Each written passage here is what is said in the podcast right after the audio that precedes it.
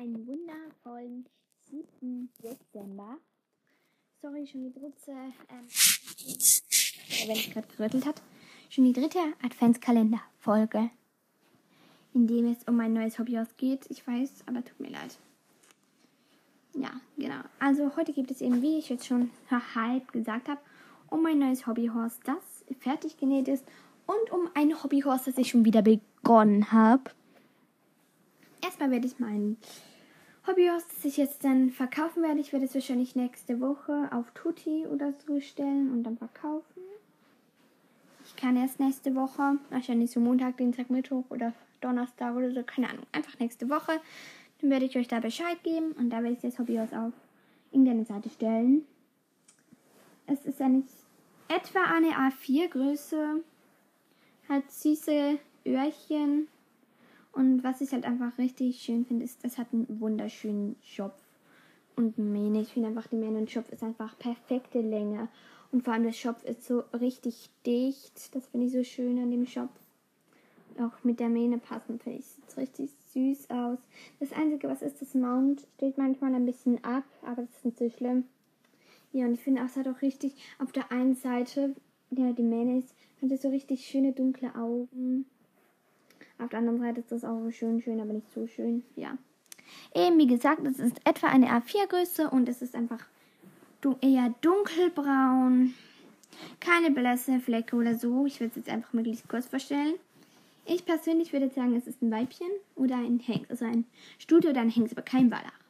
Weil Wallach finde ich passt nicht so. Aber natürlich können das dann die entscheiden, kaufen. Können das selbst aussuchen, ob es Stute, Wallach, Hengst ist. Ja, aber ich werde es ohne Stock verkaufen. Weil der Stock eben auch noch kostet und ich habe keinen und keine Zeit, um meinen Stock zu besorgen. Genau.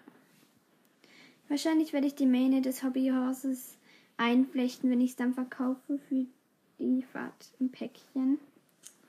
Aber ich liebe den Schopf. Ich liebe den Schopf dieses Pferdes.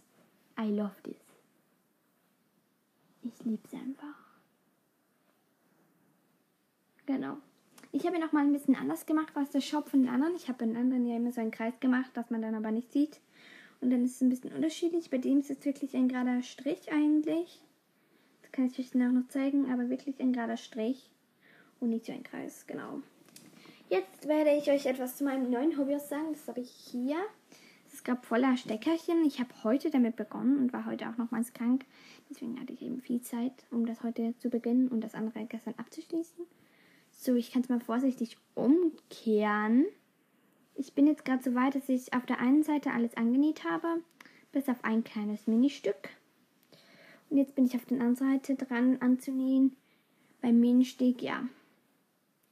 Ähm, das Pferd, das wird eine weiße Schnippe bekommen, äh, Schnippe, einen weißen Stern bekommen und ist auch im gleichen Stoff, einfach die andere Seite des Stoffs, sind nämlich beide gut.